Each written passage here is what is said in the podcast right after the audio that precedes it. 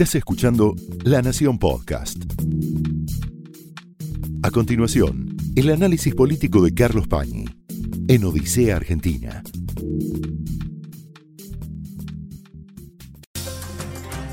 Muy buenas noches, bienvenidos a Odisea. Hoy un dirigente político me decía, estamos en una tempestad y cuando se navegan las tempestades suele pasar que al timonel el agua le pega en los ojos, con lo cual la posibilidad de mirar un poco más allá de lo inmediato se vuelve en medio de las crisis probablemente más improbable o más dificultosa. En muchos aspectos de lo que está pasando hoy a escala universal, a escala global, se advierte esta falta de perspectiva, esta especie de método del ensayo-error para tratar con un problema que es multifacético y que no es difícil de ser resuelto. Antes que eso es difícil de ser pensado. Existe un reproche a muchos gobiernos, a la política en general, en el mundo, por no haber previsto lo que muchos suponen se podía prever. Hoy hay un podcast que circula por Spotify con un experto chino de Hong Kong diciendo esto se podría haber previsto ya desde noviembre del 2017. Y la política, el Estado, debería haber receptado, debería haberse sensibilizado frente a algunos datos de la ciencia que daban perspectivas o daban, emitían señales de alarma acerca de lo que es esta pandemia o el funcionamiento misterioso de este virus. Más allá de esa predicción borrosa, lo que sabemos es que hay países que actuaron con mucha previsión, se anticiparon a los hechos, probablemente lo que vamos a sacar como conclusión una vez más a raíz de esta epidemia generalizada es que Asia viene sosteniendo una especie de vanguardia de la humanidad en este momento en muchos aspectos de la vida pública, en este también, sobre todo países como Corea del, Sur, también China, en alguna medida Singapur. Hay un signo de interrogación sobre lo que pasa en Japón. Otros sistemas han resultado más deficientes. En el centro de todos está el italiano, donde también aparecen interrogantes, como decíamos el lunes pasado, acerca de cierta tendencia, de cierta inclinación de la sociedad italiana, sobre todo la del norte, a caer en momentos en que hay epidemias de gripe. Ahí se revelan números no solamente de contagios, sino también de muertes más elevados desde hace mucho tiempo frente a otros virus que no son el coronavirus. En Brasil, a diferencia de otras sociedades ejemplares como las que decíamos, por ejemplo la asiática, hay un, debate todavía abierto dentro del gabinete brasileño respecto de cómo se debe encarar este problema sanitario. Mientras el presidente de Brasil salió ayer a recorrer el conurbano de Brasilia y a mezclarse con gente y a, emitir videos donde lo muestran en parrillas, compartiendo un momento con eh, transeúntes que se van además agolpando y se van juntando porque ven al presidente, videos que fueron suspendidos de las redes sociales justamente por eh, violar las recomendaciones del distanciamiento social. Al mismo tiempo, el ministro de Salud en una reunión de gabinete de anteayer le preguntó a Bolsonaro, y alguien dejó trascender esa pregunta, si él estaba dispuesto a ver los camiones del ejército trasladando féretros en Brasil. Contra este paisaje general, contrastante, aparece el gobierno argentino que en materia sanitaria ha demostrado tener reacción y tener además capacidad de coordinación, no solamente dentro del gobierno, sino que se montó una mesa de crisis de la que participan sobre todo el gobierno nacional, el gobierno de la provincia de Buenos Aires y el gobierno de la ciudad de Buenos Aires. Y son distintos niveles de coordinación y de reunión, en general armonizados por los jefes de gabinete, es decir, por Santiago Cafiero, también Gustavo Vélez a nivel nacional, Felipe Miguel en la ciudad de Buenos Aires, Carlos Bianco en la provincia de Buenos Aires, los equipos de salud de cada área, es decir, Ginés González García, Fernán Quirós, Goyán en la provincia de Buenos Aires, también los equipos de seguridad. Es decir, pareciera que ahí la dirigencia política o la administración tuvo reflejos como para empezar a advertir que se trata de una cuestión misteriosa, compleja, no hay mucha información, no se sabe a ciencia cierta qué es el coronavirus, no se sabe a ciencia cierta cuánto tiempo va a persistir. Ayer hubo una reunión muy importante del presidente con un grupo de científicos, todos la habrán visto, llamó la atención la cantidad de infectólogos, llamó la atención también que se pasaran el micrófono unos a otros sin ningún tipo de las precauciones que ellos mismos están eh, recomendando, pero más allá de eso, dentro de esa reunión, lo que apareció es un enorme signo de interrogación respecto de cuánto tiempo va a durar esto. Y los científicos o los médicos más preparados suponen que este virus llegó para quedarse, como sucedió también con otros virus similares, aunque no generaron el estado de alarma, de preocupación y de contagio y mortalidad que está generando el coronavirus, como por ejemplo el de la gripe A, que se instaló, bueno, y fue durante mucho tiempo, estuvo actuando, igual que se prevé que va a suceder con esta cepa tan eh, virulenta y, como decíamos, misteriosa. Por ejemplo, no se sabe si es una ventaja o no estar en el, hemisferio norte y padecer esta enfermedad durante el invierno y yendo hacia la primavera, como le pasa a los países del hemisferio norte. A nosotros nos toca el, coronavirus cuando estamos saliendo del verano y entrando en el otoño.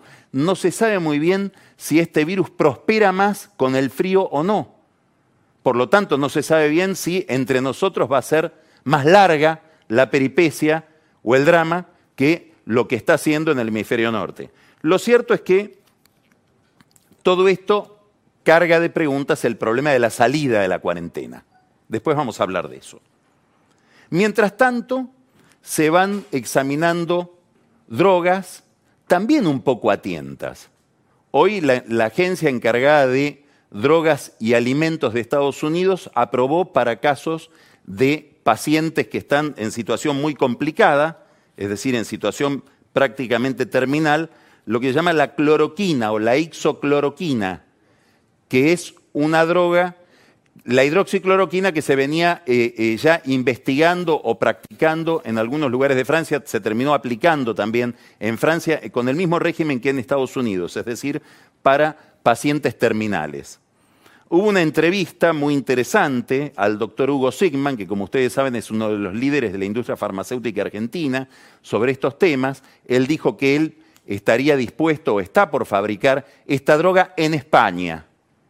Y aclaró, y esto lo deben estar lamentando todos los laboratorios nacionales, que en la Argentina no se puede producir salvo la cápsula, es decir, el blister, y la cajita con la que se vendería el medicamento. Esto es interesante porque acaba de haber un pronunciamiento de la industria farmacéutica argentina diciendo tenemos que agradecer que tenemos una industria farmacéutica que nos garantiza los medicamentos. El doctor Sigman aparentemente dice, no, no, no, no, lo que podemos garantizar es el blister y la cajita. El medicamento hay que fabricarlo en otros lugares como él lo fabrica en España. Más allá de esto, también hay una peculiaridad latinoamericana. Escuche este dato. Cerca de 90 millones de familias viven en cosas parecidas o zonas parecidas a lo que nosotros llamamos villas de emergencia o favelas. Esto no pasa en China, donde hay pobreza rural, no es esta pobreza urbana derivada de procesos de desindustrialización como hay en la Argentina, en Brasil, en México, ni que hablar en Venezuela. Bueno, estos montos de pobreza plantean para nuestra región y para nuestro país un problema adicional. En las visas ya hay dengue. No hay en muchas de ellas agua potable. Por supuesto, no hay cloacas. Pedir el distanciamiento social es dificilísimo. Pedir que la gente se recluya en su casa es muy difícil porque viven seis, siete, ocho personas en lugares que son cuatro por cuatro con escasa ventilación. Muchos chicos tienen enfermedades preexistentes a todo esto, de carácter respiratorio, asma, bronquiolitis. Bueno, acá hay un problema especial que los gobiernos están todavía analizando. Lo señalaron, y lo dijimos la semana pasada, un grupo de curas y monjas villeros, que después fueron al día siguiente recibidos por Alberto Fernández. Los curas, curiosamente no las monjas, sigue habiendo cierto machismo, no sé si en la iglesia, en el gobierno o en ambos lugares. Lo cierto es que hay una preocupación, ¿por qué? Porque no se produzca en las zonas más carenciadas del país y sobre todo el conurbano bonaerense una especie de corrida hospitalaria o de corrida sanitaria. Y este es el foco de atención principal que están teniendo hoy sin intención de generar alarma, pero sí de sensibilizarse frente al problema estos tres gobiernos que se han coordinado en una mesa de crisis. Pareciera que la misma perspicacia, la misma capacidad de control o la misma capacidad de ver un poquito más allá de la ola que golpea en los ojos no se advierte en materia económico y social. El presidente pronunció un discurso ayer donde se quejó un poco en abstracto de los empresarios que despiden, los llamó miserables. Enseguida la Cámpora y otros dirigentes del oficialismo salieron a identificar a Tequín y a Paolo Roca por la decisión de expulsar o de echar a 1.450 empleados por contratos que se cayeron, muchos de ellos contratos del Estado en provincias.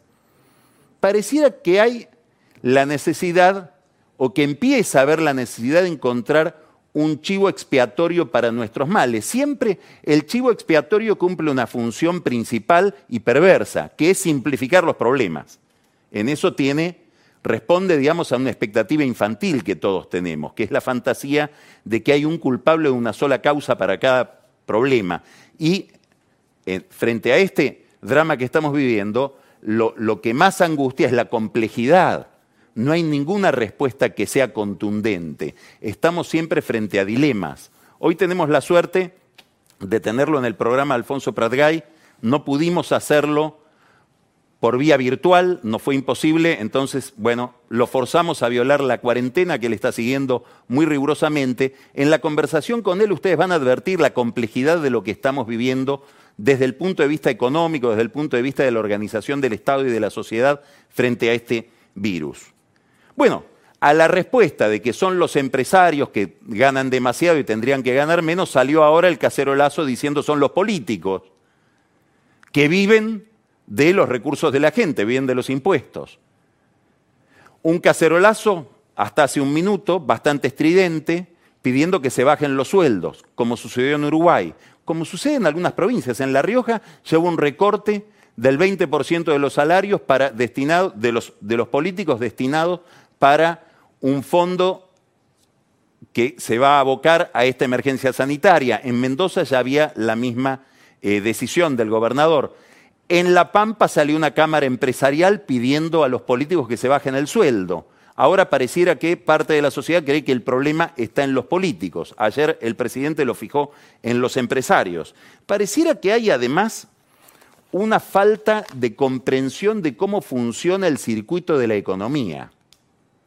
Juan Bautista Alberdi, que como sabemos era un hombre muy identificado con el liberalismo, probablemente exageradamente identificado con el liberalismo, por lo tanto hay que hacer la advertencia que él entendía que todo era básicamente mercado, decía, es ridículo pretender garantizar el trabajo o los empleos por ley porque no se puede garantizar los clientes por ley. Bueno, esto es una verdad de la economía de mercado. En momentos de crisis, de emergencia, en situaciones límites, probablemente el mercado no funciona o no tenemos que apelar al mercado para resolver el problema. Pero suspender las reglas de mercado implica costos muy grandes, implica situaciones de emergencia difíciles de maniobrar e implica cierta confusión respecto de quién paga el costo de apartarnos de determinadas reglas. ¿Qué hace un empresario que tiene un restaurante? Deja de ganar si no está ganando. ¿Cuál va a ser el adelanto de ganancias que va a pagar ese hombre? ¿Qué hace el empresario de un hotel? ¿Cómo paga los sueldos si no tiene ingresos? Está bien, deja de ganar. ¿Quién le paga los sueldos? ¿Se los paga el Estado? No está dicho eso todavía. Va a tener que cumplir con la, con la doble indemnización, todavía no está claro. No se sabe dentro de qué régimen laboral se va a procesar esta crisis. Hoy hablaba con un empresario que tiene una pyme, que fabrica alimentos, dice, no tengo para pagar los sueldos, llamé al banco para que me den un crédito de estos créditos que dicen que va a haber para los empresarios que no podemos pagar los sueldos. Todavía no estaba reglamentado. Parece que hoy en algo se avanzó en el Banco Central en reglamentar este tipo de disposiciones transitorias y de emergencia. En otro comercio que se dedica a venta de alimentos, dice, me contaba hoy la encargada del comercio, yo compro salmón. La empresa que me vende salmón, que es una gran proveedora de salmón, me dijo, no te vamos a aumentar el precio, no, no hay aumentos de precios, están congelados los precios. Eso sí, pago al contado, se acabó el financiamiento, se acabó la cuenta corriente. Bueno, quiere decir que estamos ante problemas muy difíciles de resolver, muy difíciles de pensar, como para cometer la torpeza de decir, acá hay un miserable que es el culpable de todo. Por ir a un caso concreto, muchas empresas de la construcción están dejando gente en la calle. Probablemente Tequín cometió la torpeza o el pecado de publicitar a cuántos estaba dejando fuera del contrato de trabajo, si bien en todo el mundo de la construcción hay un régimen de seguro de desempleo. Entre las muchas empresas que están dejando gente en la calle, Muchas lo hacen en las provincias porque IPF ha decidido cortar su régimen de obra pública, bajarlo en una dimensión muy drástica. No sabemos bien cuánto. Algunos dicen que hay un recorte superior al 50% de las obras previstas. ¿Por qué? Por la caída en, la venta de combustibles. Es anterior, tiene que ver con la caída del precio del petróleo. Tiene que ver con que todavía no hay un barril criollo que le garantiza todo el... No sabemos. Lo cierto es que si hay una empresa como IPF que tiene al Estado como dueño del más del 50% de su composición accionaria, que decide cortar determinados contratos de obra pública, la empresa de obra pública, que es contratista de IPF, deja de pagar los salarios a, su, a sus empleados. Y por esto vamos a decir que Guillermo Nielsen es un miserable, sería una locura. Quiero poner un ejemplo de como también el Estado está en una situación compleja. Toda esta recesión en la que estamos entrando, y de la que, como les decía recién, vamos a hablar dentro de un minuto con Alfonso Pratgay, genera una caída de los, de los ingresos del propio Estado, en un momento en que se supone que el Estado debe gastar más, no solamente porque hay una presión principal o más aguda sobre su sistema de salud, sino porque empieza a ser el Estado el respirador de la economía, ya que está de moda hablar de respiradores. Bueno, todo esto en un paisaje donde hay más de un 30% de informalidad en la población económicamente activa, donde hay niveles de pobreza que según las últimas mediciones son superiores al 35%, donde hay gente que vive en esa informalidad y no puede ahorrar, vive de lo que gana durante el día, porque cartonea, porque son empleadas domésticas, porque son albañiles que trabajan informalmente en esa, industria de la construcción que se está eh, eh, contrayendo. Todo esto implica un problema especial de países como los nuestros, problema que probablemente no tienen en otras economías más formales. ¿Qué quiere decir todo esto? Que así como se formó una mesa de crisis sanitaria, va a ser necesario que urgente el gobierno forme una mesa de crisis económico-social de tal manera de que no nos estemos caceroleando los unos a los otros, no nos estemos convirtiendo unos a otros en chivos expiatorios y podamos ver un poquito más allá de lo que nos golpea la ola. Esto fue el análisis político de Carlos Pañi en Odisea Argentina, un podcast exclusivo de la Nación. Escucha todos los programas de La Nación Podcast en www.lanacion.com.ar. Suscríbete para no perderte ningún episodio. Estamos en Spotify, Apple Podcast, Google Podcast y en tu reproductor de podcast favorito. Seguí escuchando La Nación Podcast.